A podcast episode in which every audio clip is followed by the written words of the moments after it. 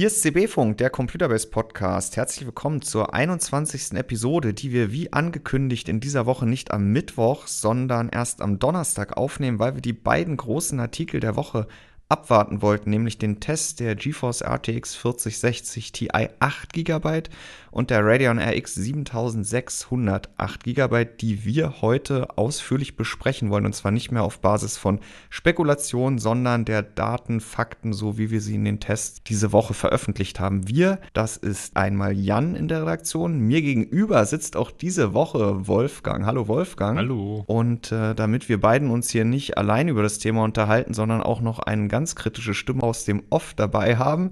ja, da lacht er schon, ist äh, auch diese Woche wieder dabei. Stammgast Fabian. Hallihallo. Hey, hey. Lasst uns reden über die zwei großen Grafikkarten-Neuvorstellungen dieser Woche in der Einsteiger, Mittelklasse, naja, eher Einsteigerklasse dieser Woche. Das ging los am Dienstag mit dem lange erwarteten Test der GeForce RTX 4060 Ti. In der Variante mit 8 GB muss man jetzt ja immer noch ergänzen, weil wir wissen ja mittlerweile im Juli ganz offiziell kommt auch noch eine 16 GB Variante. Und die Grafikkarte ist seit gestern verfügbar. Fabian, an der langen Leitung, hol uns doch noch einmal ganz kurz ab, worüber wir reden und dann steigen wir mal ganz knapp in die Testergebnisse ein und äh, wollen da nochmal rekapitulieren, was uns da jetzt eigentlich ereilt hat als Gamer am PC in dieser Woche von Nvidia. Ja, äh, Next-Gen-Grafikkarten waren bislang vor allem eines sehr teuer. Ähm, jetzt sind sie nur noch teuer, aber nicht mehr sehr teuer. Denn wir sind bei 439 Euro angekommen, die eine RTX 4060 Ti 8 GB gemäß UVP kostet.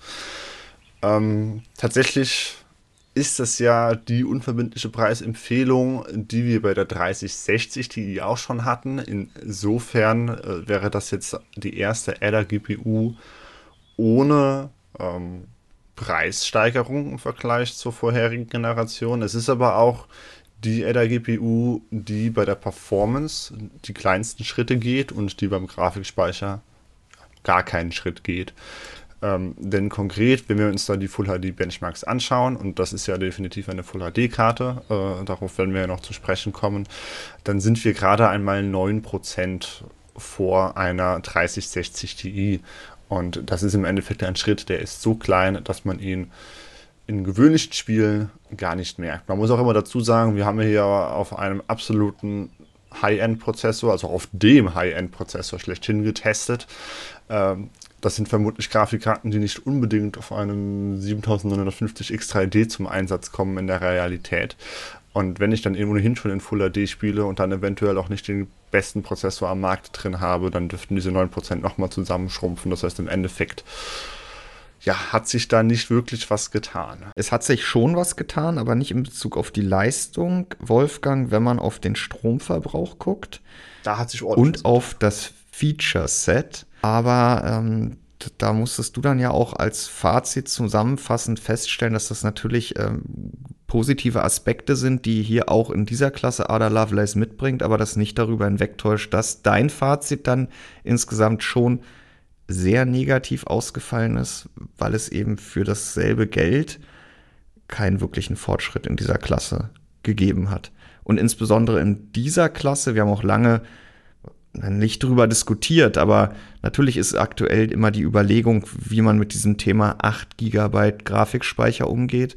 Aber für uns war letztendlich klar, dass in dieser Leistungsklasse, wo du vor zweieinhalb Jahren, denn die 3060 Ti, die ist ja schon im Dezember 2020 erschienen, da hatten wir schon eine Zwischenüberschrift im Fazit, dass diese 8 GB in der Klasse doch langsam da ihrem Lebensende entgegeneilen. Und jetzt haben wir es halt wieder vielleicht schilderst du uns nochmal deinen Eindruck aus dem Test und auch nochmal dein Fazit. Du konntest die Benchmarks ja abspielen, aber es gab dann doch das ein oder andere Problem im Parcours, wo du gesagt hast, okay, für 439 Euro, zweieinhalb Jahre nach der 3060 Ti, mit dem kleinen Zusatz, das kann eigentlich so nicht wahr sein. Es gab Probleme im Parcours, aber vor allem denke ich, die letzten neuen Spiele-Releases, die es gegeben hat, äh, wo 8 GB ja zuhauf Schwierigkeiten gemacht haben. Und selbst wenn das dann nach einem Monat weggepatcht worden ist, glaube ich nicht, dass ein 440 Euro Käufer einer Grafikkarte einen Monat warten will, bis er ein Spiel spielen möchte. Deswegen hätte es diese Testergebnisse nicht gegeben, hätte ich gesagt, 8 GB bei einer doch ziemlich teuren Grafik, immer noch relativ teuren Grafikkarte, ist einfach nicht mehr genug. Die Entwicklung geht ja immer weiter und wenn es jetzt schon immer mehr Schwierigkeiten gibt, in ein, zwei Jahren werden diese Schwierigkeiten nur umso mehr werden. Deswegen ja. 8 GB muss man über den Preis gehen und damit meine ich dann deutlich über den Preis. Ja, und das ist hier einfach nicht gegeben, zumal dann eben ein anderer, ein anderes Argument eben auch nicht gegeben ist, dass die Grafikkarte von der Rohleistung deutlich höher angesiedelt ist. Da sind wir keine 10% oder mit Raytracing sind es dann 12%. Ja, auf einem absoluten High-End-Prozessor, wie gesagt. Ähm, also es gibt halt bei der Leistung, der Rohleistung wenig Fortschritt. Ja, sie ist effizienter als der Vorgänger. 160 Watt beträgt die TDP dieser AD 106 Grafikkarte und die hast du auch letztendlich äh, dann an der Grafikkarte gemessen. Das ist ein Fortschritt gegenüber der letzten Generation. Allerdings merkt man eben auch, dass der relativ kleine Chip dann eben nicht ganz so effizient operiert, wie die größeren Chips das tun können. Aber das sei jetzt mal dahingestellt, der Verbrauch ist absolut gemessen sehr niedrig. Ja, aber das war es dann halt letztendlich abseits von dem großen Buzzword im Raum natürlich, DLSS 3 inklusive Frame Generation und Nvidia bringt das ja auch bei der ganzen 8 Gigabyte Diskussion ja gerne immer wieder ins Gespräch, aber das ist ja kein Heilmittel. Auch du, das hast du dir im Test ja angesehen. Das ist jetzt aus verschiedenen Gründen kein Heilmittel. Da halt DLSS, sei es DLSS 2 oder 3 Speicher braucht, kann es zwar passieren, dass, weil die Renderauflösung geringer ist, das Spiel tatsächlich plötzlich, was vorher Probleme hatte, problemlos läuft genauso gut oder besser zumindest läuft. Genauso gut kann man auch Pech haben und dass es nicht besser läuft und je nachdem sogar schlechter läuft. Äh, sprich, DLSS, egal ob zwei oder drei, bleibt da immer äh, ein, ein, ein Versuch. Man muss quasi ein bisschen hoffen. Äh, und hinzu kommt halt auch, dass die Implementationen in den Spielen verschieden gut funktionieren. Äh, da gibt es wirklich welche, die also wirklich sehr, sehr gut funktionieren. Da muss man quasi schon ein bisschen überrascht sein, dass es so gut funktioniert. Das ist schon beeindruckend. Genauso gibt es aber halt auch Spiele. Da ist der Leistungsgewinn dann deutlich geringer als bei anderen Titeln. Gleichzeitig äh, gehen die Latenzen halt ordentlich nach oben, sodass man sich schon fragen muss, ist das jetzt wirklich, ja, die Animations-FPS sind besser, aber das Spielgefühl an der Maus ist dann je nachdem gleich gut oder schlechter sogar. Darum ist DLSS 3 ein wichtiges Tool, was man nutzen kann, wenn man Probleme hat, aber es, es, es, löst nicht alles. Zumal es muss halt ohnehin vom Spiel unterstützt werden, das kommt noch oben drauf und auch die neuesten Spiele unterstützen zwar meistens, muss man schon sagen, DLSS 3, aber halt längst nicht immer. Zumindest die Blockbuster, bei denen es dann auch wirklich drauf die Blockbuster-Spiele, genau. Äh, weil die äh, Performance-Anforderungen entsprechend sind. Ja, aber das sind dann ja aber genau auch die Titel, die halt zuletzt äh, teils extreme Anforderungen eben an den Grafikspeicher gestellt haben. Und da beißt sich dann so ein bisschen die Katze selber mhm, in den Schwanz, wenn man halt bei diesem Feature-Set auf die aktuellsten Titel verweist, die aber definitiv auch mit dem größten Säckchen Probleme mit, was den VRAM anbelangt, halt um die Ecke kommen. Und in Full HD mitunter. Und äh, wir hatten schon DLSS 2 angesprochen, was da helfen kann. Allerdings sind wir hier in einer Auflösung, wo man tunlichst vermeiden sollte, noch DLSS Performance dazu zu schalten, weil wir halt eben nicht den Fall wie in UHD haben, dass, dass man mit DLSS Quality zumindest eine äh, Bildqualität erhält, die in der Regel sogar besser ist inzwischen als äh, die native Berechnung, sondern wir haben ja bei Full HD ohnehin schon so wenige Pixel. Wenn wir da jetzt dann noch aggressives äh, Upsampling dazu schalten, dann leidet die Bildqualität dann doch häufig äh, sehr massiv. Und das dann bei einer 440 Euro Grafikkarte in Full HD. Ja, so lautete das Fazit letztendlich äh, zusammengefasst, dass die Grafikkarte so, wie sie jetzt erschienen ist, für 439 Euro UVP mit 8 GB Speicher einfach nicht mehr funktioniert. Denn wir haben keinen signifikanten Leistungszuwachs. Ich kann einen FPS-Zuwachs durch das Zuschalten von Frame Generation gegenüber dem Vorgänger erzielen, aber da haben wir ja gerade schon die Einschränkungen besprochen. Und es gibt eben keinen Schritt beim Grafikspeicher. Und auch an der Stelle sei nochmal erwähnt, 8 GB im unteren Leistungssegment oder in der Mittel- und ja, in der Mittelklasse gibt es seit 2016 mit der GTX 1070 Bei, bei Nvidia, ne? Bei AMD hatten wir ja vorher schon mal 8 GB. Ja, aber so richtig zum Mainstream wurde mhm. das Thema ja, Wolfgang, ich gucke dich an, schon mit den Polaris-Karten RX 4080. Wir hatten den Refresh vorher mit Hawaii, war das noch? Äh, die R7, R9-Karten, 370, 390. Die 390 so hatte 8 GB. Und bei der 290 gab es auch schon eine Sonderauflage von Sapphire mit 8 GB. Aber das war ja da eine Klasse höher, zumindest ja, ja, bei AMD, Fall. auch wenn das nicht unbedingt High-End konkurrenzfähig gewesen ist zu jeder Zeit. Ja, jetzt hätte die Grafik Grafikkarte günstiger sein müssen, ist es aber nicht. Äh, stattdessen kommt dann ja im Juli die alles heilende 16 GB Version, wobei die zwei Themen nicht heilt, äh, das Preis-Leistungs-Verhältnis, denn Nvidia will 110 Euro Aufpreis,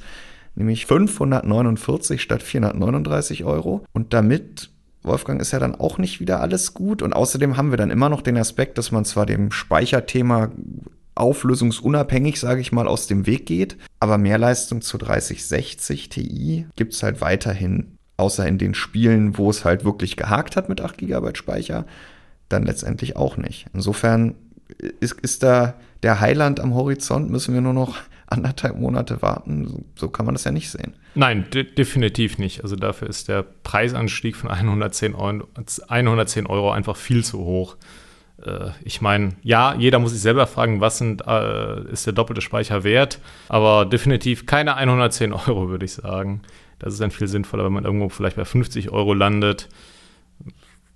Dann, dann, dann mag das Produkt ja noch äh, irgendwie Sinn ergeben, äh, vor allem sich das Größte zu nehmen die, mit den 16 Gigabyte, aber für 110 Euro, ich meine, da kann man ja schon fast gleich wieder, was vielleicht auch Sinn der Sache ist, überlegen, sich eine 4070 zu kaufen weil das sind schon nochmal ein ganz andere. Ja, dann hat man keine 16 Gigabyte, sondern nur 12, aber davon abgesehen ist das schon eine ganz andere Grafikkarte einfach.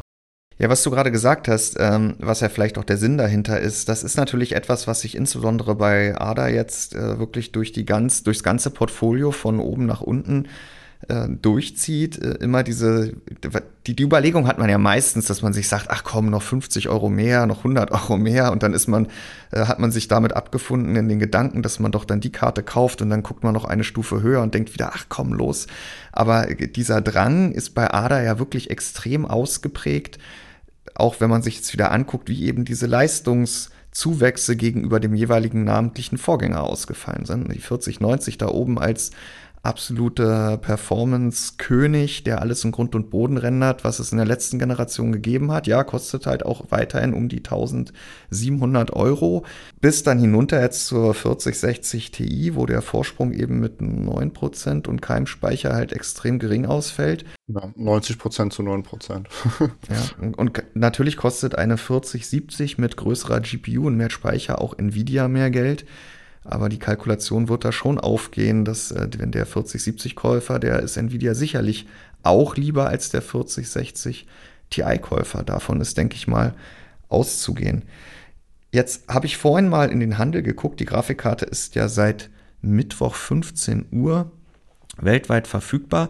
Und man muss da immer vorsichtig sein. Nur weil Grafikkarten ausverkauft sind oder noch verfügbar sind, heißt das ja noch nicht, dass es viele oder wenige Käufer gegeben hat, weil man ja nicht weiß, wie es mit der Versorgungslage ausgesehen hat. Und da gibt es ja immer mal Gerüchte, aber letztendlich muss man sagen, man weiß es nicht. Stand jetzt gibt es auf jeden Fall noch 4060 Ti zu kaufen, auch als Founders Edition. Das hat mich dann in der Tat ein bisschen überrascht. Die ist ja zuletzt eigentlich, wenn eine Grafikkarte vergriffen war, dann schnell die Founders Edition. Und ähm, es gibt von allen großen Partnern Modelle, Custom Designs für 439 Euro. Also wer eine 4060 Ti kaufen will, der kann sich noch eine kaufen, auch ohne Aufpreis gegenüber der UVP. Aber letztendlich konnten wir ja nur denjenigen, die vorgestern noch eine 3060 Ti kaufen wollten, empfehlen dann doch den Blick auf die aktuell etwas teurere 4060 Ti zu werfen.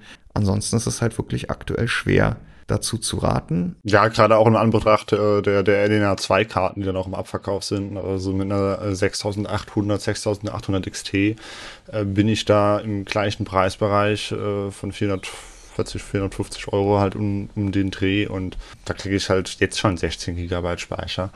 Ähm, klar, mir fehlt dann DLSS 3, aber in der Leistungsklasse mh, mm, wir können ja gleich nochmal sprechen, was Nvidia vielleicht hätte anders machen sollen oder hätte können. Lass uns erstmal zur zweiten Neuvorstellung dieser Woche kommen. Wolfgang, die steckt ja quasi noch in Knochen. Keine 24 Stunden ist der Fall des Embargos her. Und die Angebote gehen dann jetzt demnächst, äh, wir nehmen am Donnerstagmittag auf, äh, in zwei Stunden online. Das ist die Radeon RX 7600. Nein, sie hat kein XT. Da gab es ja lange kein klares Bild in der Gerüchteküche, bis dann irgendwelche Kartons aufgetaucht waren. Mhm. Und worüber hier, wir hier reden, ist die erste Navi 33 Desktop, G nicht GeForce Radeon. Wir hatten uns Navi 33 im Frühjahr ja schon mal im Notebook angeguckt mit der 7600S. Jetzt haben wir sie im Desktop. Und zwar als Vollausbau mit 32 CUs, so wie wir Navi 23 auch auf der 6600 XT und später dann nochmal als Upgrade auf der 6650 XT gesehen haben. Also wir haben nicht mehr Ausführungseinheiten, wir haben ein bisschen mehr Transistoren auf einem kleineren Chip. Das liegt aber gar nicht an der Fertigung, Wolfgang, zumindest nicht zum größten Teil, weil wir ja nicht den 5-Nanometer-Prozess nutzen, sondern 6 Nanometer, was ein optimierter 7-Nanometer-Prozess ist, in dem ja Navi 23 gefertigt wurde, richtig? Genau, richtig. Die Karte nutzt TSMC N6. Sie kann, es ist halt ein bisschen kleiner, ein bisschen enger gepackt deswegen, aber sie ist jetzt nicht effizienter dadurch geworden oder hat auch keine höheren Taktraten deswegen. Äh, von dem, das bleibt den zwei großen AMD-GPUs dann vorbehalten. Wobei rein theoretisch die Grafikkarte ja höher takten können sollte, weil sie ja auf der neuen RDNA 3 Architektur basiert. Aber nochmal von oben drauf geguckt, also wir haben die gleiche Anzahl Ausführungseinheiten, wir haben auch in dem Fall 8 versus 8 GB Speicher, einen leicht optimierten Prozess. Äh, worüber könnten wir jetzt mehr Leistung erzielen gegenüber dem Vorgänger? Durch höheren Takt und die Architektur. Aber wenn man mal aufs Endergebnis guckt, muss man sagen, auch hier sehen wir gegenüber einer 6650 XT nur einen Zuwachs in der Leistung in deinem Testparcours von 8%. Also 1% weniger, als wir von TI zu TI gesehen haben hatte ich das überrascht, der auf Basis der Eckdaten wahrscheinlich nicht. Im Endeffekt war das ziemlich zu erwarten. Ich sag mal, solange AMD nicht plötzlich irgendwo noch äh, einen Wundertreiber oder was auch immer herausgebracht Ach, hatte, ja. der mehr Leistung aus der Karte rausholt, aber da halt die Hardware-Konfiguration klar war und man wusste ja auch bei, von der 7900 XT und XTX, wie er der, er der RDNA 3 zumindest auf den großen Grafikkarten funktioniert, konnte man ziemlich gut absehen, dass es echt schwierig wird für die 7600, sich von, von, der alten GPU abzusetzen, da halt eben die Taktraten nicht höher sind, sondern schlicht und ergreifend gleich sind und äh, die pro Megahertz Leistung RDNA 3 zwar etwas besser ausfällt als bei dem Vorgänger, aber wir sind halt auch nur um die 10% um den Dreh rum. Und ja gut, sprich, sprich bei selber Konfiguration selben Takt wird es halt nur maximal dann um die 10% schneller und mehr eben nicht. Und ich denke, der Takt ist dann da auch wieder, äh, da liegt dann ja der Hund begraben, denn äh, die Theorie, die, die es ja schon lange gibt, äh, die wir auch immer mehr untermauert sehen, ist ja, dass RDNA 3 für wesentlich höhere Taktraten konzipiert war, aber es damit dann nicht geklappt hat. Und das hast du dir ja auch nochmal angesehen im Test. Möchtest du da nochmal ausholen? Da kann man zumindest Stand jetzt von ausgehen, dass RDNA 3 ursprünglich mal für weit mehr als 3 GHz gedacht war. Egal, ob es jetzt die große oder die kleine GPU gewesen ist. Man sieht es deutlich besser an der großen einfach. Da fällt dann auf, dass bei, ist immer schwer zu sagen, ab wann Frequenzen über 2,5, 2,6, 2,7 GHz dass die GPU dafür dann massiv, der, massiv mehr Leistungsaufnahme einfach benötigt. In Spielen. Äh, in Spielen wohlbemerkt, richtig, guter Einwand. Äh, in Spielen wird dann quasi kostet jedes Megahertz ein Watt oder so, äh, um, um den Dreh rum gefühlt zumindest, sodass hohe Taktraten von zumindest knapp 3 Gigahertz in Spielen zwar erreichbar sind, dafür aber wahnsinnige Leistungsaufnahmen von 600 Watt benötigt werden um den Dreh rum, werden interessanterweise bei bei der ähm, bei der XTX, ne, nicht bei der genau genau. Nein, nein, wir, wir reden wie, wie, gesagt von der großen GPU, weil da sieht man es einfach ein bisschen besser, äh, während lustigerweise dann abseits von Spielen bei Compute-Lasten etc. Da sind dann plötzlich Taktraten von 3,2, 3,3, 3,4 bis hin sogar knapp 3,5 GHz stabil möglich. Und zwar ohne 600 Watt oder mehr, sondern immer noch bei einer hohen Leistungsaufnahme von, ich glaube, rund 400 Watt, aber sind auf jeden Fall deutlich eher, mehr und besser möglich als in Spielen. Und ich glaube nicht, dass AMD eine GPU konzipiert hat, die so Taktraten kann, aber bei ihrer wichtigsten Last nie auch nur im Ansatz erreicht. Das ergibt halt einfach Weil der Verbrauch Sinn, zu hoch ist. Weil der ja. Verbrauch zu hoch ist. Ich meine, dann, ich meine, hohe Taktraten gibt es auch nur, indem man die ganzen Rendering-Pipelines ver verlängert. Das reduziert die pro Megahertz-Leistung. Warum sollte ich das machen, wenn das in Spielen nie ankommt? Ja, und das hast du dir jetzt ja auch nochmal bei Radeon RX 6650 XT mit Navi 23 zu Radeon RX 7600 mit Navi 33 angesehen. Und da konntest du ja, indem du die Takt oder in, in, indem du dir in einem Spiel angeguckt hast, wie der Takt mit der TDP in dem jeweils zur Verfügung stehenden Intervall, das einstellbar ist, ich glaube, es sind minus 6 bis plus 10 Prozent, wie das skaliert, da konnte man schon sehen, dass der Navi 33 Chip, ja, der taktet bei gleichem Verbrauch immer höher als der Navi 23 Chip. Wir haben ja eine positive Entwicklung von der einen auf die andere Architektur. Aber man sieht eben auch, dass die Kurve, also Verbrauch über Takt bei dem Navi 33 Chip, dem neueren, etwas steiler verläuft. Das heißt, hinten raus ist der, kostet auch da jedes weitere Megahertz mehr zusätzliche elektrische Leistung als bei 23. Und das waren jetzt 5 Prozentpunkte. Steiler ist da der Anstieg. Das wirkt erstmal nicht wenig, aber wenn man sich den Anstieg als solches isoliert betrachtet, das haben wir auch im Artikel gemacht, dann ist halt in diesem Intervall, um diesen Taktsprung zu machen, braucht halt Navi 33 interessanterweise 33 Prozent mehr zusätzliche elektrische Leistung als Navi 23 ihn gebraucht hat. Und da zeigt sich auch wieder im Kleinen dieses offensichtliche Problem, dass in Spielelasten der Verbrauch zu stark steigt mit dem Takt und da einfach ein Problem vorherrscht. Worauf ich nochmal zu sprechen kommen wollte, weil das war auch so ein Diskussionspunkt. Wir haben mehr Culpa, liebe Zuhörer, die RX 6600 nicht im brandneuen Testparcours, haben das aber auch nicht als so tragisch angesehen, weil wir die 7600 grundsätzlich so ein bisschen als XT-Variante ansehen. Denn sie stellt den Vollausbau dar und ich persönlich bin ja der Ansicht, dass AMD da lange überlegt hat, wie sie es machen. Und am Ende haben sie halt auch gesehen, wie die Karte sich positioniert. Das ist zumindest auf Navi 33 Basis eigentlich keine Möglichkeit gibt, noch eine XT drüber zu packen.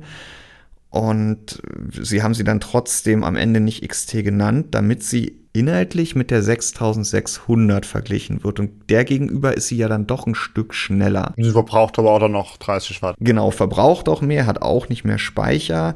Und äh, wir haben es im Fazit, glaube ich, so äh, formuliert, dass die Grafikkarte, die neue Grafikkarte von AMD aktuell sowieso an den Vorgängern, was den Marktpreis anbelangt, knabbert. Jetzt sprechen wir nochmal den, das wesentliche Thema dieser Grafikkarte und warum sie sich vielleicht ein bisschen abgrenzt von der 4060 Ti 8 GB an. Den Preis, der kam noch gar nicht zur Sprache. Nvidia will 299 Euro für die 7600 Non-XT haben. Das sind 40 Euro weniger als gegenüber der alten 6600. Also die neue 7600 kostet weniger als die alte 6600. Das sind 80 Euro weniger als die alte 6600 XT. Also die neue gedankliche XT kostet deutlich weniger als die alte XT. Und dann gab es ja noch dieses Upgrade vor knapp einem Jahr, die 6650 XT. Dafür wollte AMD damals sogar 449 Euro haben. Also der gegenüber sind das 150 Euro weniger. Also die UVP ist deutlich gefallen. Aktuell spielt das wie bei so vielen Neuvorstellungen allerdings kaum eine Rolle, weil wir die 6600 ab, ich glaube, 230 Euro bekommen und die 6, XT und 665 XT ja 260, 270, 280 Euro, je nachdem, wo man gerade vorbeiguckt und äh, wie das Wetter ist. Äh, das heißt, die 7600 Non-XT ist grundsätzlich teurer, aber sie ist in der Preisliste günstiger. Ist das jetzt irgendwie nur so ein Stunt, weil alle anderen Karten noch so eine Mining-Zeiten-Grafikkarten gewesen sind? Nein, das ist schon ein Zeichen und wahrscheinlich wird es doch weiter runtergehen, oder was glaubst du, Wolfgang? Jetzt vom Marktpreis aus wird es mit der Zeit natürlich weiter runtergehen. Das wird jetzt nicht festgetackert sein. Äh, spannende Frage ist natürlich, wenn Nvidia dann ihren Konkurrenten in Form der RTX 4060 rausbringt, ob AMD da vielleicht zum allerersten Mal ein bisschen den Preis nach unten rutschen lässt, würde sich natürlich anbieten. Ich vermute mal, dass sie es können, weil die Produktionskosten doch schon ziemlich niedrig sein werden. Aber ob sie es machen werden, ist eine andere Frage. Aber über die Zeit, über die nächsten diversen Monate mit Sicherheit. Wir hatten da ja auch schon eine Preissenkung hinter den Kulissen inoffiziell vor dem Marktstart. Es war ja eigentlich mal angedacht, diese Karte für 300 US-Dollar auf den Markt zu bringen. Es wurden es 270, was sich dann hierzulande in 300 Euro äh, manifestiert. Ähm, ich denke, AMD ist sich dieser Position dieser Karte dann äh, schon bewusst. Ja, das ist ja immer so ein Thema. Das wurde jetzt äh, zumindest in den USA ja ein bisschen breit getreten ähm, Hersteller warten in der Regel extrem lange damit, Preise zu nennen, weil natürlich definiert sich ein Produkt nicht nur über die technischen Features und die Software und so weiter, sondern dann auch über den Preis. In dem Fall gab es nochmal eine sehr späte Änderung, die ja eigentlich auch nicht mehr darauf zurückzuführen sein konnte, dass äh, in, man auf Nvidia mit der 4060 gewartet hat, weil ich glaube, der Preis, der war schon vor der vorletzten Änderung, war der schon festgeschrieben. Aber trotzdem bin ich mir nicht da nicht sicher, ob das äh, dann die an anderer Stelle das, äh, ja, das Chaos, wie es da thematisiert wurde, wirklich der Hintergrund gewesen ist oder in AMD halt wirklich bis zuletzt den finalen Preis nicht nennen wollte. Wolfgang, was glaubst du? Du zuckst mit deinen Schultern wackelst mit dem Kopf. Du siehst da auch eher das Chaos, oder? Ich, ich, ich weiß es gar nicht, ob das Chaos ist durchaus denkbar, wäre jetzt auch nicht so ungewöhnlich, aber es, es kann auch durchaus eine Mischung aus beidem gewesen sein. Ich meine, sie haben sich sicherlich immer die Möglichkeit offen gelassen, nochmal einen Preis, wenn sie es aus welchen Gründen auch immer äh, für nötig äh, halten, weiter zu reduzieren. Es, äh, das ist nur rumraten, was ja. ich meine, das wird nie einer wissen, ob das wirklich schon immer so geplant war oder nicht. Äh, es wäre nicht das erste Mal, nicht das letzte Mal, dass sowas gemacht worden wäre. Aber keiner weiß es. Wenn man jetzt auf die 299 Euro guckt und das vergleicht mit den der 6600, die es für 230 Euro gibt und den XT-Varianten, die dann eben für 250, 50, 60, 70, 80 notieren, dann muss man sagen, ist das ja was FPS pro Euro Verhältnis anbelangt eine Punktlandung. Also es landet alles auf der gleichen Linie, äh, so wenn ich das äh, so richtig in Erinnerung habe. Das heißt, die Karte ist jetzt nicht überteuert, kann man glaube ich so sagen. Sie hat aber trotzdem nur 8 GB. Kommen wir nochmal zurück zu dem Punkt, der ja bei der 4060 Ti wirklich der große negative Aspekt ist, neben der Tatsache, dass es bei der Leistung kaum vorwärts gegangen ist. Aber die 7600 hat ja auch nur 8 GB und bei der Leistung geht es auch kaum voran und sie bringt kein Killer-Feature in Anführungsstrichen wie DLSS 3 Frame Generation mit sich. Ja, der einzig wirklich äh, technische Fortschritt ist das AV1 Hardware Encoding. Wer, wer da wer daraus Nutzen ziehen kann, der hat da definitiv einen Vorteil. Aber warum fiel das Fazit jetzt nicht ganz so negativ aus, außer dass wir gesagt haben, äh, der Titel lautet ja, die 299 Euro Grafikkarte tritt auf der Stelle. Das tut sie nicht mehr Speicher, kaum mehr Leistung, kaum mehr neue Features. Die 8 GB haben ja aber nicht das Genick gebrochen, weil wir da gesagt haben, gut, 299 Euro ist dann so. Es geht nicht immer Full HD, volle Details, aber es liegt in der Leistungsklasse und Preisklasse ja auch nicht nur am Speicher und ähm, mehr wäre schön. Ja, e eben deswegen. Also ich meine, diese 140 Euro Unterschied von der 7600 zur 4060 Ti, das ist halt schon ein ordentlicher Batzen Geld, schlicht und ergreifend. Und dem 300-Euro-Produkt, bei dem sagt man dann eher, ja gut, 8 GB sind alles andere als optimal. Die Probleme sind genau dieselben. Aber im Endeffekt sagt man dann halt auch eher für 8, GB, für 8 GB, ja gut, bei dem Preis, da drücke ich zwar kein Auge zu, aber da sage ich mal, das ist vielleicht ein Kompromiss, den ich eingehen mag. Deswegen, die, die Probleme der 7600 äh, sind dann eher eben, wie gesagt, andere, dass, dass sie halt eben bei der Leistung jetzt eher schwach abschneidet, generell auch schwach abschneidet, vor allem in zukünftigen Spielen könnte das wirklich ein Problem werden. Äh, und eben, dass die Effizienz definitiv hätte besser sein können, bis hin zu müssen. Was man da noch einmal anmerken muss bei dieser 8 GB versus 8 GB Debatte, was wir ja auch immer gerne tun, 8 GB bei AMD reichen in der Regel nicht ganz so weit wie 8 GB bei Nvidia, ist jetzt in dem, in dem Umfang bei Karten, die ohnehin schon für Full HD äh, bei maximierten Details dann zu wenig Speicher haben, nicht mehr so relevant.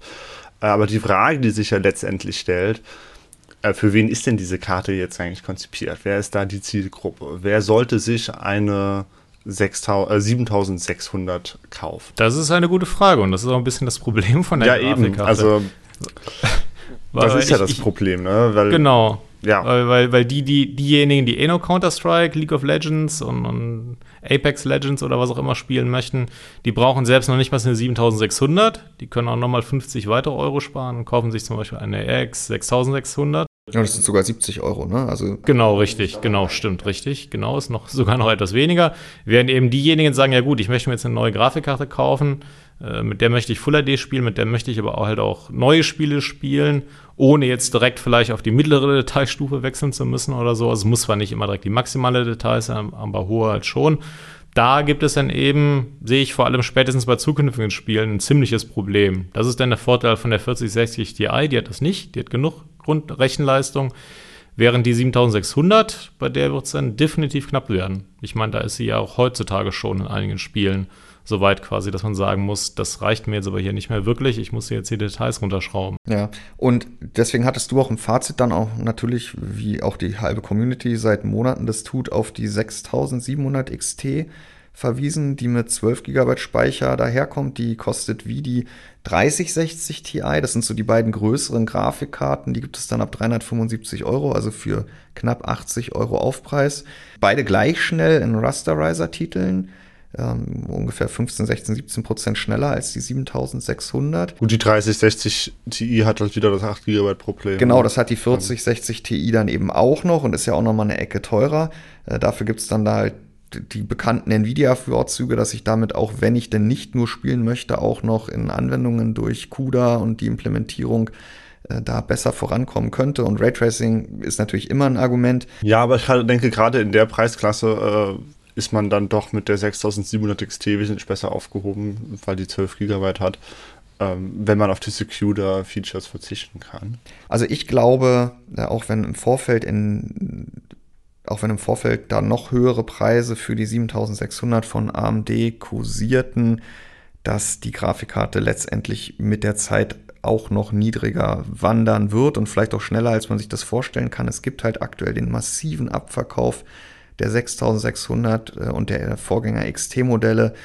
Und wenn das dann passiert, wenn die noch ein paar Euro tiefer tiefer steigt, dann ist das natürlich, und die, vor allen Dingen auch die Vorgänger nicht mehr verfügbar sind, ne? also ich meine, das wird ja. ja passieren, dann ist das natürlich im Bereich von unter 300 Euro wahrscheinlich die Grafikkarte, zu der man erstmal greifen wird. Wir warten ab, was die 4060 tut und natürlich gibt es auch noch eine 3060 aktuell von Nvidia, die sogar 12 GB hat, was der Nachfolger ja gar nicht mit sich bringen wird. Mhm. Das wird ja auch noch ein ganz interessantes Duell.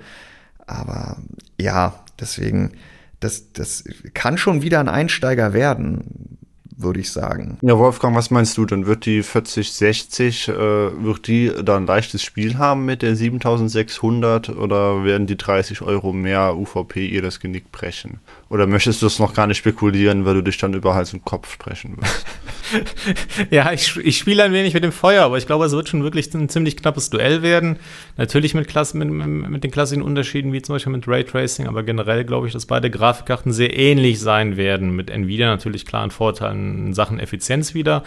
Aber in Sachen Performance werden sich, vermute ich, beide Grafikkarten nicht, nicht, nicht viel schenken. Äh, da habe ich sogar die, die kleine Theorie, dass die AMD eventuell sogar ein ganz kleines bisschen schneller sein wird. Aber warten wir mal ab. In, in, in Nvidia wird halt die klassischen Vorteile haben, die sie haben. Muss man immer schauen. Aber es wird kein leichtes Spiel werden, das auf jeden Fall nicht. Lass uns nochmal überlegen, wie jetzt AMD, aber auch Nvidia die Grafikkarten hätten besser machen können.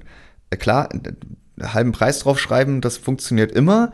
Äh, aber dann bleiben natürlich trotzdem gewisse technische Einschränkungen. Fangen wir mal mit AMD an, weil wir da gerade mit aufgehört haben. Die 7600, die ist ja in Sachen Rohleistung, ist die einfach nicht schneller zu bekommen. Äh, war vielleicht anders geplant. Ich kann mir gut vorstellen, dass AMD auch wieder eine 7600 mit einem Cutdown von Navi 33 eigentlich hätte umsetzen wollen und die XT dann mit dem vollen Chip und es beide dann auch mit ihrem jeweiligen Zusatz zu einem ordentlichen Sprung gegenüber dem Vorgänger geschafft hätten. Aber das wäre, das ist ja nun mal nicht drin gewesen. Ja, da hätten wir aber das gleiche Problem wie bei der 4060 Ti. Da hätten wir mehr Leistung, aber es wären trotzdem 8 GB. Also die Grafikkarte wäre dadurch nicht wirklich besser geworden.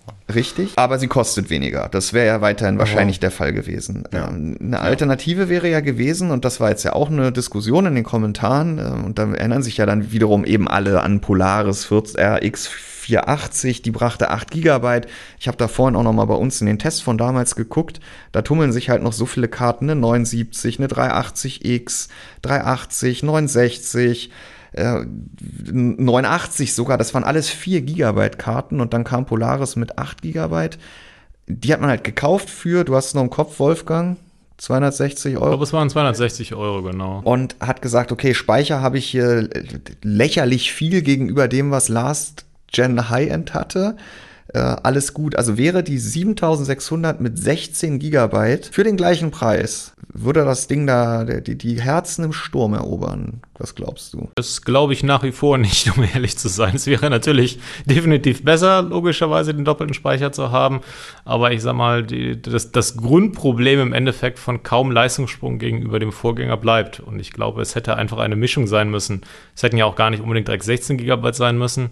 Da gibt es dann noch ein paar Zwischenschritte, was ja schon ein ordentliches Plus gewesen wäre. Aber die Leistung ist in der Hinsicht dann immer noch äh, das Hauptproblem, einfach was diese Karte hat. Du, das heißt, du würdest sagen, selbst wenn AMD jetzt sagt, ich bringe die XT noch und die hat ein bisschen mehr TDP, ein Mühe mehr Takt und 16 Gigabyte. Noch mehr. Ja, beispielsweise dann befinden wir uns hier in einer Leistungsklasse, wo das jetzt nicht unbedingt das Argument ist, dass dann, ja, das ist schön, aber dann greift man doch wieder zu was anderem, weil es in Summe eben nicht passt. Wenn sie die vielleicht auch für 299 anbieten, dann schon, aber ich glaube, alternativ hätte, bei, bei einem höheren Preis hätte sie es genauso schwer. Also bei der Karte ist es dann halt eben wirklich die Leistung, die schon in Full HD äh, limitiert. Da bringen dann 16 GB auch nichts mehr, äh, weil ich die Karte ohnehin nicht für High-End Full HD Gaming oder sogar WQHD verwenden kann äh, in den entsprechenden Plugbustern. 16 GB bringen auch in dem Fall was, aber es ist halt einfach die Kombination, die es dann nicht zusammen tut.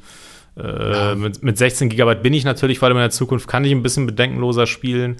Äh, aber im Endeffekt wird das Leistungsproblem dadurch ja nicht weggehen, wenn, wenn, die Karte dann nicht mehr schnell genug ist. Selbst wenn ich ja noch die Texturen auf, aufs Maximum drehen kann, was ja durchaus schön ist, werde ich ihn trotzdem alle möglichen anderen Details runterdrehen müssen. Nein, das haben wir vorhin schon drüber gesprochen. Äh, die 4060 Ti, die gibt es ja ab Juli offiziell für 110 Euro Aufpreis als 16 GB Variante. Äh, die Frage, wie Nvidia die aktuelle Variante mit 8 GB besser machen kann, die hat Nvidia ja technisch in einem Punkt damit schon beantwortet. Aber erstens, Preisaufschlag ist natürlich enorm und da bleibt das Problem mit, der Aus, mit dem ausbleibenden Leistungssprung gegen den Vorgänger ja auch erhalten. Das heißt, was, was hätte Nvidia da anders machen können sollen? Das vorgestrige Modell mit 16 GB bringen, okay. Naja, es, es, es wäre schwierig. Ich meine, ja, die GPU hat noch zwei Streaming-Multiprozessor, die, die sie hätten freischalten können, aber das wird jetzt auch nicht mehr großartig, denn wäre es vielleicht 2, 3, 4 Prozent schneller. Das macht einen auch nicht super glücklich. Naja, aber 2, 3, 4 Prozent bei den 9 Prozent, die wir aktuell haben, ne, das wären schon fast 50 Prozent mehr. Ja, das, ist, du, du gehörst gut in eine Marketingabteilung, aber da, davon abgesehen, äh, das, das, was Nvidia hätte machen müssen, quasi genau dieselbe, GP, dieselbe GPU-Klasse, wie sie es bei der 3060 Ti genutzt haben, einsetzen. Also sprich, bei, bei, bei der 3060 Ti war es halt eben der GA 104 äh, jetzt ist es der AD106, also eine Klasse darunter. Sie hätten einfach die größere GPU von der 4070 nehmen müssen. An, andernfalls hätte es nie mehr Leistung gegeben einfach. Man, man hätte es vielleicht noch ein bisschen anders drehen können, äh, auch bei der Entwicklung mit dem Speicherinterface für ein bisschen mehr Speicher, aber mehr Leistung wäre halt immer schwer, schwierig geworden. Ähm, da bin ich, du hast ja gerade schon den, äh, den GA 104 angesprochen, da bin ich tatsächlich mal in die Historie gegangen, weil das ja auch ein äh, ja, ein, ein, Kritikpunkt ist, den wir in den Kommentaren sehr häufig sehen. Das wäre dann ja jetzt ein Novum, dass bei einer 60 äh, Ti äh, so ein kleiner Chip zum Einsatz kommt. Tatsächlich hatten wir ja davor, vor der Ampere-Generation äh, bei Turing, auch den 106er bei der 2060 Super. Eine TI gab es da nicht. Und bei der 1060, äh, da gab es auch keine TI, aber da hatten wir auch äh, den 06er Chip. Und bei der 69 davor gab es auch keine TI, aber da hatten wir auch den 06er Chip. Also tatsächlich ist die 60er Generation, äh, die, sind, die, sind die 60er Karten, die 60er Klasse, die ist dann tatsächlich doch ein wenig prädestiniert auch für den 06er Chip. Ähm, wenn man es allerdings über die Chipgröße vergleicht, da sieht man, dass wir von den, über die Generationen von 228 auf 200 auf 445 bei Turing, 392 bei Ampere und jetzt eben 190 mm, Quadratmillimeter runtergegangen sind bei Adder. Das heißt, äh, wir haben nicht nur den kleinsten 4060 äh, äh, den kleinsten Chip auf einer 6060 Ti seit vielen Jahren, sondern halt auch eben direkt einen wesentlich kleineren, nicht einmal halb so großen Chip wie die beiden Generationen davor. Und ähm, da sieht man halt eben, dass da einfach der Platz fehlt, um da ein großes Plus an Transistoren äh, drauf zu kriegen. Äh, denn im Endeffekt haben wir jetzt zwar die wesentlich dichtere Fertigung mit TSMC N4 als vorher diese alle 8 Nanometer äh, Geschichte bei Samsung, aber äh, wo wir halt früher beim Schritt von 60 äh, Ti zu 60 Ti äh, in der Regel fast eine Verdopplung hatten bei den Transistoren, sind es diesmal von GA 104 mit 17.000 Transistoren äh, nur äh, der Schritt auf 23.000 bei AD 106. Milliarden bitte. Äh, ja, Milliarden, nicht 1000, Entschuldigung. Und äh, da fehlt dann halt eben einfach das Potenzial, um da noch mehr äh, rauszuholen. Ja, und in der Historie wühlen, Fabian, kann ich auch.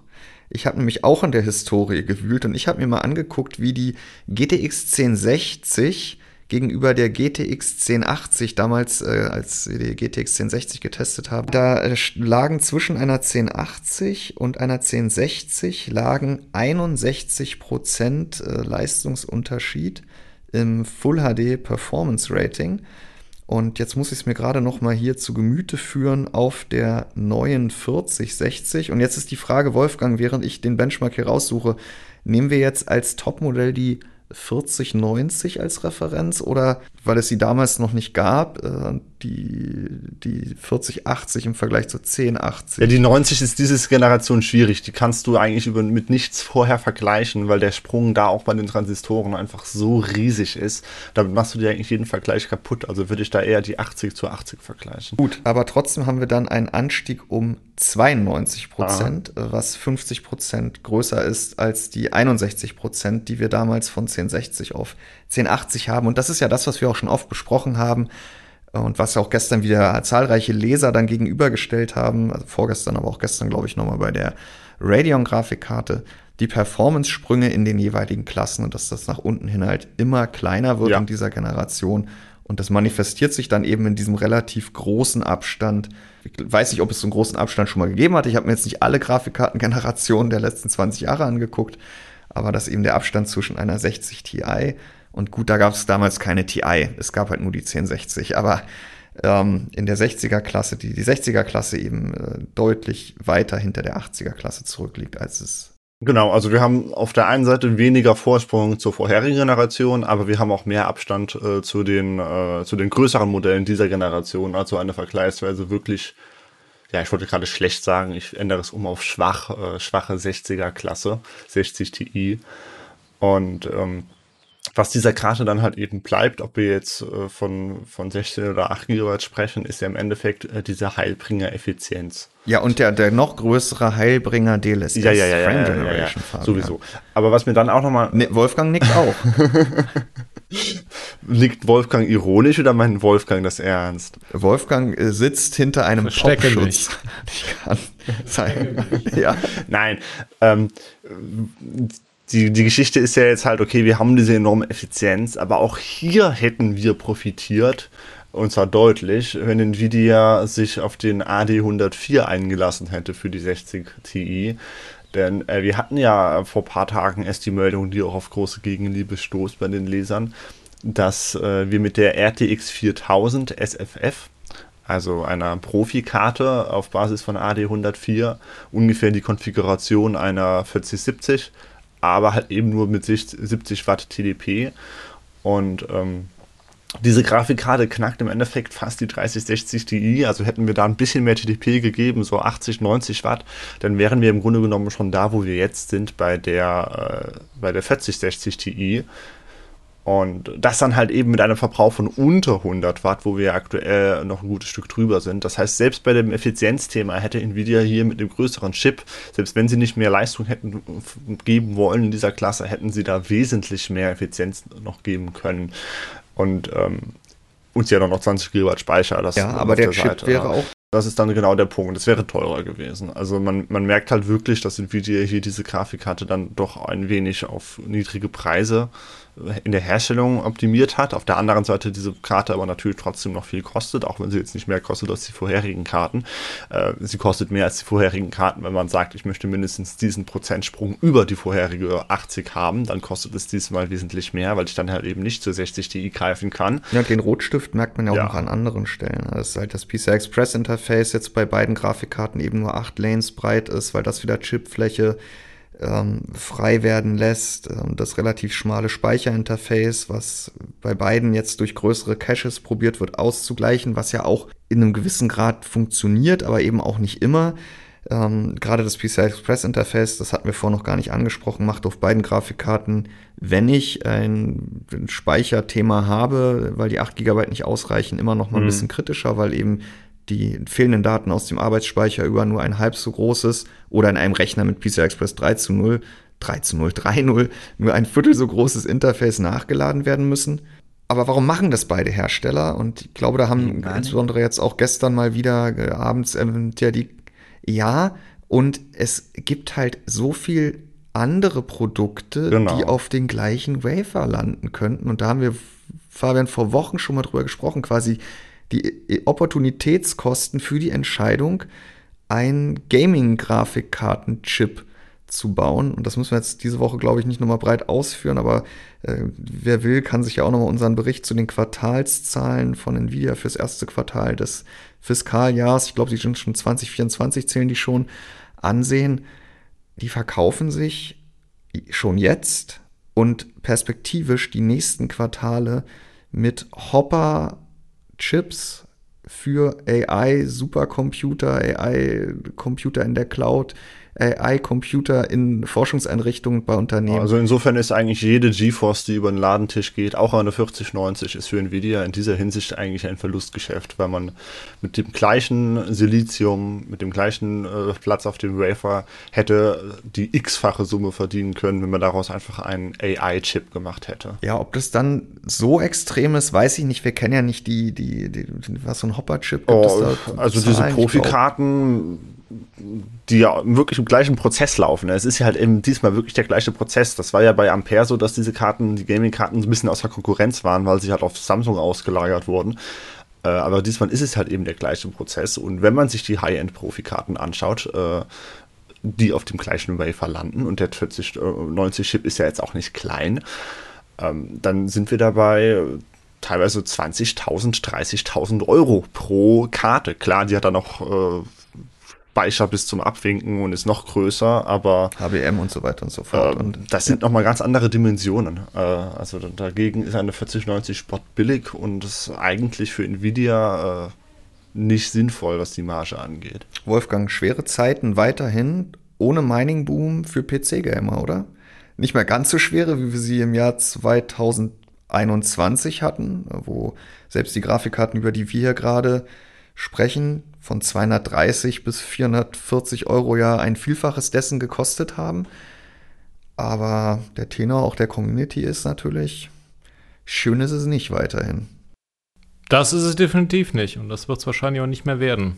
Oder, auf jeden Fall nicht mehr so, wie es mal war. Das wird nicht mehr passieren.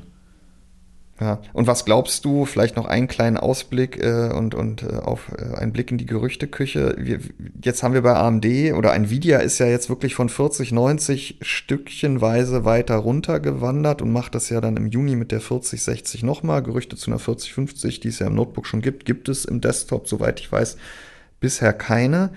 AMD ist High-End eingestiegen Ende letzten Jahres und ist jetzt im Einsteiger wieder angekommen, ohne die Mittelklasse mitzunehmen da existiert diese Lücke ja, weil Navi 32 nicht fertig ist oder nicht fertig werden darf. Was, was glaubst du, was ist da los?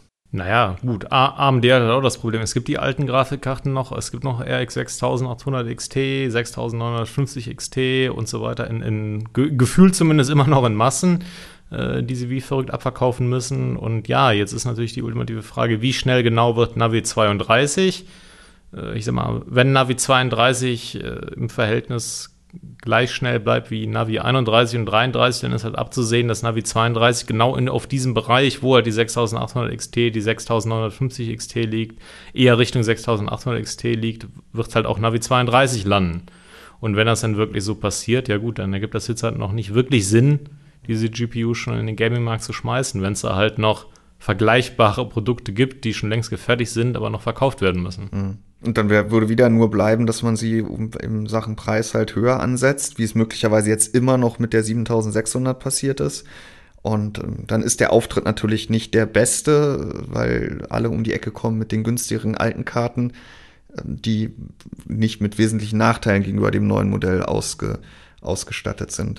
Bevor wir dann jetzt gleich noch äh, zu einem weiteren Aufregerthema kommen, das, das uns allen die Stimmung versaut. Ja, insbesondere Wolfgang. Wollte ich zur 4060 Ti 16 GB, die uns dann ja in der zweiten Juli-Hälfte vermutlich erwartet, äh, noch einen Gedanken loswerden, ähm, der ja den, den ich einfach nur loswerden möchte, um diesen Podcast ein wenig aufzuhalten, im Grunde genommen, weil es einfach noch ein, ein, eine Überlegung ist, die, mit der man sich diese Karte eventuell ein bisschen, bisschen besser rechtfertigen kann. Denn wenn diese Grafikkarte dann kommt, auch erstmal zum hohen Preis von 550 Euro, dann haben wir im Endeffekt die gleiche Konstellation, die wir bei der 4070 bereits zu 3080 hatten, nur jetzt halt eben äh, bei der 4070 zur 3080 hatten, nur dann jetzt halt eben zur 3070. Und äh, damit meine ich im Endeffekt, dass wir uns bei der 3070 ja jahrelang eine Variante mit mehr Speicher gewünscht haben. Da gab es auch immer die Gerüchte, es kommt eine 16 GB Variante. Äh, was im Endeffekt kam, war halt nur die olle TI, die eigentlich keiner wollte. Ja, auch keiner brauchte. Und jetzt kriegen wir eine Karte, die im ungefähren dieses Leistungsniveau hat. Ja, sie ist ein bisschen unter der äh, 70, aber meine Güte. Und ähm, die hat jetzt direkt den doppelten Speicher. Die hat jetzt äh, 16 GB. Und das sind auch nicht dann nur wie beim Schritt von 30, 80 zu 40, 70 äh, 2 GB mehr, sondern wirklich ordentlich und zwar auch so viel, dass es in allen Lebenslagen ausreichen wird.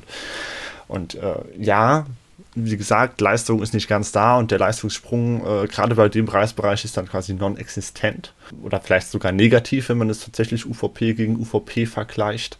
Aber dann haben wir halt das Azure Feature Set und die Effizienz und äh, wenn man sich dann halt anschaut, dass man bei Ampere ja ohnehin meistens erstmal undervolted hat und Power Limit eventuell eingeschränkt hat, weil die so viel gesoffen haben, äh, dann haben wir auch nicht unbedingt weniger Leistung als mit einer 3070. Und äh, ich denke schon, dass sich die Marktpreise da dann ein wenig anpassen werden, weil diese 4060 Ti 16 GB, wenn sie dann Ende Juli erscheint für 550 Euro, wirklich nicht mehr entfernt ist, äh, nicht mehr weit entfernt ist von der 4070, die ja inzwischen auch schon für unter 600 Euro, teilweise 580, gestern waren es oder vorgestern habe ich mal 3, 575 gesehen. Die 25 Euro wird sie noch fallen bis Ende Juli. Dementsprechend wird äh, die 4060, die 16 GB da dann auch im Zugzwang sein und und günstiger werden. Und, ähm, und dann haben wir halt eben das, das schwere Thema, die schwere Pille zu schlucken, dass wir äh, im PC-Gaming-Bereich jetzt dann halt eben seit zweieinhalb, gut, äh, die ersten Ampere-Karten sind dann bald drei Jahre her von der Ankündigung her, dass wir da äh, gerade in der Mittelklasse oder im Anführungszeichen Budget-Segment nicht mehr FPS pro Euro erhalten. Ja, da, da geht es jetzt halt eben langsamer voran mit dem Fortschritt. Ist jetzt auch nichts irgendwie, was das sehr überraschend kommt, wenn man sich halt eben anschaut, dass die Fertigungskosten äh, mit immer kleineren Nanometerzahlen äh, exponentiell steigen, weil das halt immer schwieriger wird. Äh, wenn wir da aber die Analogie zu den Konsolen ziehen, ist das immer noch eine positive Entwicklung, dass wir im Endeffekt die gleiche Leistung pro Euro bekommen, denn bei der PlayStation 5 ist es ja tatsächlich so, dass wir über die letzten zweieinhalb Jahre weniger FPS pro Euro erhalten, weil diese Konsole ja sogar teurer geworden ist. Und da sind wir auch noch weit davon entfernt, dass es da einen Nachfolger zum gleichen Preis oder sowas geben wird. Ähm, ja, ins insofern Stillstand auf der einen Seite, klar, aber ähm, den gibt es bei den Konsolen auch. Solange es keine neuen Konsolen gibt, werden die Anforderungen auch was den Grafikspeicher angeht, da nicht mehr sonderlich steigen. Insofern wäre die 4060 Ti, wenn man die schwere Pille des teuren Preises dann schlucken möchte, eigentlich eine, eine sehr gelungene Grafikkarte. Ja, aber ich, also Wolfgang hat deinen Ausführungen hier gerade äh, entspannt gelauscht. Äh, ja, dann hatet mich entspannt. jetzt. Nee, warst du entspannt? Gespannt. Äh, ob du entspannt gewesen bist, sehe ich nicht. Ähm, was, was die, unsere Leser, PC-Gamer weltweit, letztendlich wollen, ist, glaube ich, endlich mal wieder eine Grafikkarte, wo man sagt, ja, komm, ich habe quasi auch dem Hersteller ein Schnippchen geschlagen, weil ich muss nicht immer mit dem Gedanken spielen, noch ein größeres Modell zu kaufen, sondern das ist meine Grafikkarte. Ich kann nicht alles in UHD mit 60 FPS, mit Raytracing ohne DLSS spielen, äh, aber äh, in meinem Umfeld habe ich genug Speicher, genug Leistung und das Gefühl, wirklich preis-leistungstechnisch extrem gut aufgestellt gewesen zu sein. Und äh, Wolfgang, vielleicht möchtest du da noch was erwidern. Also ja, man kann sich alles schön rechnen. Aber wir hätten uns natürlich die 30, 70, 16 Gigabyte nicht für 2023 gewünscht, sondern für Anfang 21 oder am besten für Ende 2020. Insofern. Nicht für 550 Euro wieder, ne? Ja, sehe ich kritisch. Ja, ich sehe auch schon den Hate in den Kommentaren auf mich zukommen, aber ich, weißt du, das ist es ja eben. Ne? Also ich wollte jetzt mal irgendwas einwerfen, was dann halt nicht so absolut düster ist, bevor wir dann gleich noch. Ich, ich meine, ja, Konsolen, ich meine, ist immer schwer zu vergleichen, das sind ganze Systeme, komplette Systeme. Äh, da tue ich mich halt immer schwer. Da, die funktionieren halt eher ein bisschen anders. Ja. Äh, ja. ja. gut. Und, und ich sag mal, jetzt eine 30, 70, 30, 70, 16 Gigabyte, da, da jubel ich auf jeden Fall nicht mehr. Äh, da sage ich schön, wie Jan schon sagte, die hätte ich bitte zum Launch gehabt oder sowas. Aber nicht jetzt mehr. Hier müssen ja auch unpopuläre Positionen zur Diskussion gestellt werden, Fabian. Ich glaube, wir sind uns alle einig in einem Punkt. Und Wolfgang, dich habe ich ja, als wir hier zum Podcast riefen, quasi aus dem Spiel gerissen. Und damit wollen wir dann auch diesen Podcast hier am Ende nochmal wirklich einreißen, äh, beziehungsweise das Thema PC-Gaming. Du hast vorhin gespielt, nachdem du endlich mal Zeit hattest. Eine spielbare Version hattest du schon ein paar Tage vorab unter NDA. Aber letztendlich hast du heute dann mal deinen, deinen Blick in das Herr der Ringe-Spiel geworfen. Da hatte Fabian gestern ja nochmal über die Systemanforderungen geschrieben, die halt absurd ausfallen. Und das alles, was man bisher von dem Spiel gesehen hat, sah jetzt nicht so danach aus, dass das unbedingt gerechtfertigt ist. Und in, in a nutshell, du hast dir angeguckt, du hast vorhin schon einen ersten technischen Eindruck online gebracht und es ist leider Gottes in der guten Tradition dieses Jahres, was PC. Ja, Herr, Herr, der Ringe Gollum auf dem PC ist schwierig. Ich habe mir echt gewünscht, du hättest mich da früher rausgerissen. Das hat mich ziemlich in den Wahnsinn getrieben, in diverser Hinsicht. Es ist halt die perfekte Mischung aus, es sieht einfach nicht gut aus und das ist noch ziemlich beschönigt. Ich meine, manchmal sieht es durchaus halbwegs schick aus, manchmal ist es aber auch nah dran am hässlich sein, sagen wir es einfach mal so. Gleichzeitig ist die Performance, die hat's die Anforderung hat es halt ziemlich in sich. Man braucht schon echt eine schnelle Grafikkarte. Upsampling ist spätestens in UHD ein Must-Have. Anders geht es nicht mehr. Raytracing kostet sehr viel und bringt sehr wenig. Ja, aber dann kann man es ja immerhin ausschalten. Immer das Positive sehen. Ja, man kann es auch, man kann es aber leider auch wieder nur einschalten. Man kann es zumindest noch nicht mal in irgendwelchen Qualitätsstufen ah. einschalten. Es gibt nur Mach an oder Mach aus. Und wenn Mach an halt kaum was bringt und viel kostet, dann ist eigentlich Mach aus immer nur angesagt.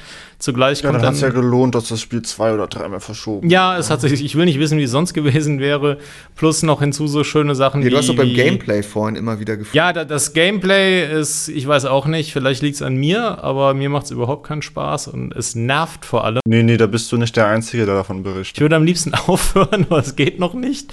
Äh, es ist schwierig und dann kommen auch noch so kleine Sachen, Kleinigkeiten hinzu, wie das bei Upsampling AMD FSR 2 völlig unscharf aussieht keiner weiß warum. DLSS hat das typische Blumenleuchten, das bei manchen Grafikeffekten alles immer nur, nur leuchtet und blinkt wie verrückt. Äh, das gibt es ziemlich häufig sogar in dem Spiel. Äh, und das sind einfach so einige Macken, die es da gibt und die einfach nicht schön sind. Ach ja, und dann, dann natürlich die, die, die Lieblingsmacke Shader Compilation Stutter ist. Also das ist so schlimm habe ich es glaube ich noch nie ah. erlebt. Äh, äh, das ist, da steht auch mal das ganz gerne das Bild für eine Sekunde. Ja, ich wollte gerade schon sagen, es sind eher Shader Compilation Freezes. Ja, es, es sind Freezes, hat. also es ist so schön, dass, dass nachher, wenn man gerade die Maus am Bewegen ist, da guckt man in irgendeine ganz andere Richtung, als man eigentlich wollte und man weiß eigentlich gar nicht mehr, wo man ist überhaupt. Das war auch schon in diesem Gameplay-Showcase-Video, das sie hochgeladen haben, 40 äh, Minuten oder sowas. Da hat es auch andauernd schon so richtig gehakt, wo es dann erstmal. Es hakt mindestens noch genauso richtig. Also da habe ich mir auch schon gedacht, wie können die denn sowas hochladen? Das, äh, aber, aber gut, dann, dann ähm, das sind dann ja hier die. Äh das ist wirklich die perfekte Mischung. Ich meine, ja, The Last of Us Part 1 und, oder, oder Star Wars Jedi Survivor hatten auch ihre Probleme, aber ich sag mal so, die sahen zumindest richtig, richtig höllisch gut aus, die Spiele. Äh, das war schon echt das Beste, was man da quasi kriegen kann. Und das Spiel ist das nicht, hat aber mindestens dieselben Probleme. Und ja, das ist. Hm.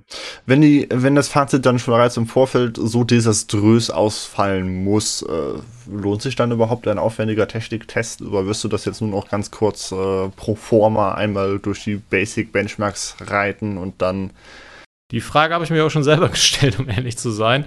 Äh, es wird mir sicher nicht der ausführlichste Techniktest werden. Ich, ich, muss mal selber schauen, aber sicherlich nicht das volle Programm. Das ist einfach zu viel Arbeit für ein Spiel was einfach weder funktioniert noch gut ist. Und, und ja, das, das, lohnt sich da nicht wirklich. Ja, und deswegen haben wir auch äh, jetzt dann erstmal das, was wir neulich schon bei Jedi Survivor gemacht haben, äh, zum Fall des Embargos oder eine halbe Stunde später erstmal ganz kurz und knapp quasi den bestätigenden eigenen Eindruck dieser großen Befürchtungen online gebracht. Und jetzt werden wir uns das nochmal weiter angucken. Jedi Survivor ist ein gutes Stichwort. Da haben wir auch noch keinen ausführlichen Techniktest, weil sich da doch ein bisschen was getan hat aber Wolfgang so richtig der Ansicht, dass das jetzt der richtige Zeitpunkt wäre, nochmal drauf zu blicken. Und irgendwann ist es dann ja eigentlich auch zu spät, ne? Aber es steht immer noch auf deiner Roadmap. Wir müssen mal gucken. Und wir wissen ja auch manchmal heute noch nicht, was morgen noch alles passieren wird. Äh, aber auch da war es definitiv richtig, nicht am Tag eins irgendwas Umfassendes zu machen, weil das hatte nicht lange Bestand und die Botschaft, dass es eine Katastrophe ist, haben wir, glaube ich, neulich auch rübergebracht. Und das haben wir auch heute schon bei Gollum gemacht. Und jetzt müssen wir mal gucken, ob es noch Sinn ergibt. Aber du spielst ja erst gleich noch mal eine Stunde weiter, glaube ich. Ich darf noch mal. Ich muss noch mal. Entschuldigung. Du hast dir noch eine schöne Benchmark-Szene, äh, wo die KI nicht so nervt. Fabian, Wolfgang, ich glaube, nach zwei Episoden in diesem Format werden wir uns nächste Woche mal einem anderen Thema widmen. Ich habe gestern schon mal mit Nikolas gesprochen. Und zwar gab es diese Woche ja mal wieder einen Smartphone-Kamera-Blindtest. Nikolas war äh, vor letzte Woche mit einer ganzen Reihe nicht veröffentlichter, nee, nicht nicht veröffentlichter, sondern nicht genannter Smartphones unterwegs und hat an verschiedensten Orten und Tages- und Nachtzeiten Fotos gemacht. Ihr könnt abstimmen, welche Fotos euch am besten gefallen, bei, ich glaube, über 20 Motiven. Äh, es sei verraten, dass nicht bei Foto 1, Smartphone 1 das gleiche sein muss wie bei Foto 5, Smartphone 1. Und da werden wir nächste Woche mal auf die Ergebnisse blicken mit Nikolas zusammen dann ist es alle Jahre wieder ein interessanter Inhalt, der auch die Community ein bisschen triggert, weil allein schon die Frage nach der besten Smartphone-Kamera irgendwie den einen oder anderen aus der Reserve lockt. Das machen wir nächste Woche in der 22. Episode von CB Funk. Fabian, du darfst äh, heute nicht mehr über Gollum schreiben, weil das hat Wolfgang schon gemacht und äh, damit er im Thema bleibt, steht der jetzt auf und geht noch eine Runde spielen und wir wünschen allen unseren Zuhörern ein schönes Himmelfahrt hatten wir schon, jetzt ist das Pfingstwochenende und sprechen uns nächste Woche wieder. Geplant, dann aber wieder ganz regulär am Mittwoch. Bis dahin. Tschüss. Tschö. Tschüss.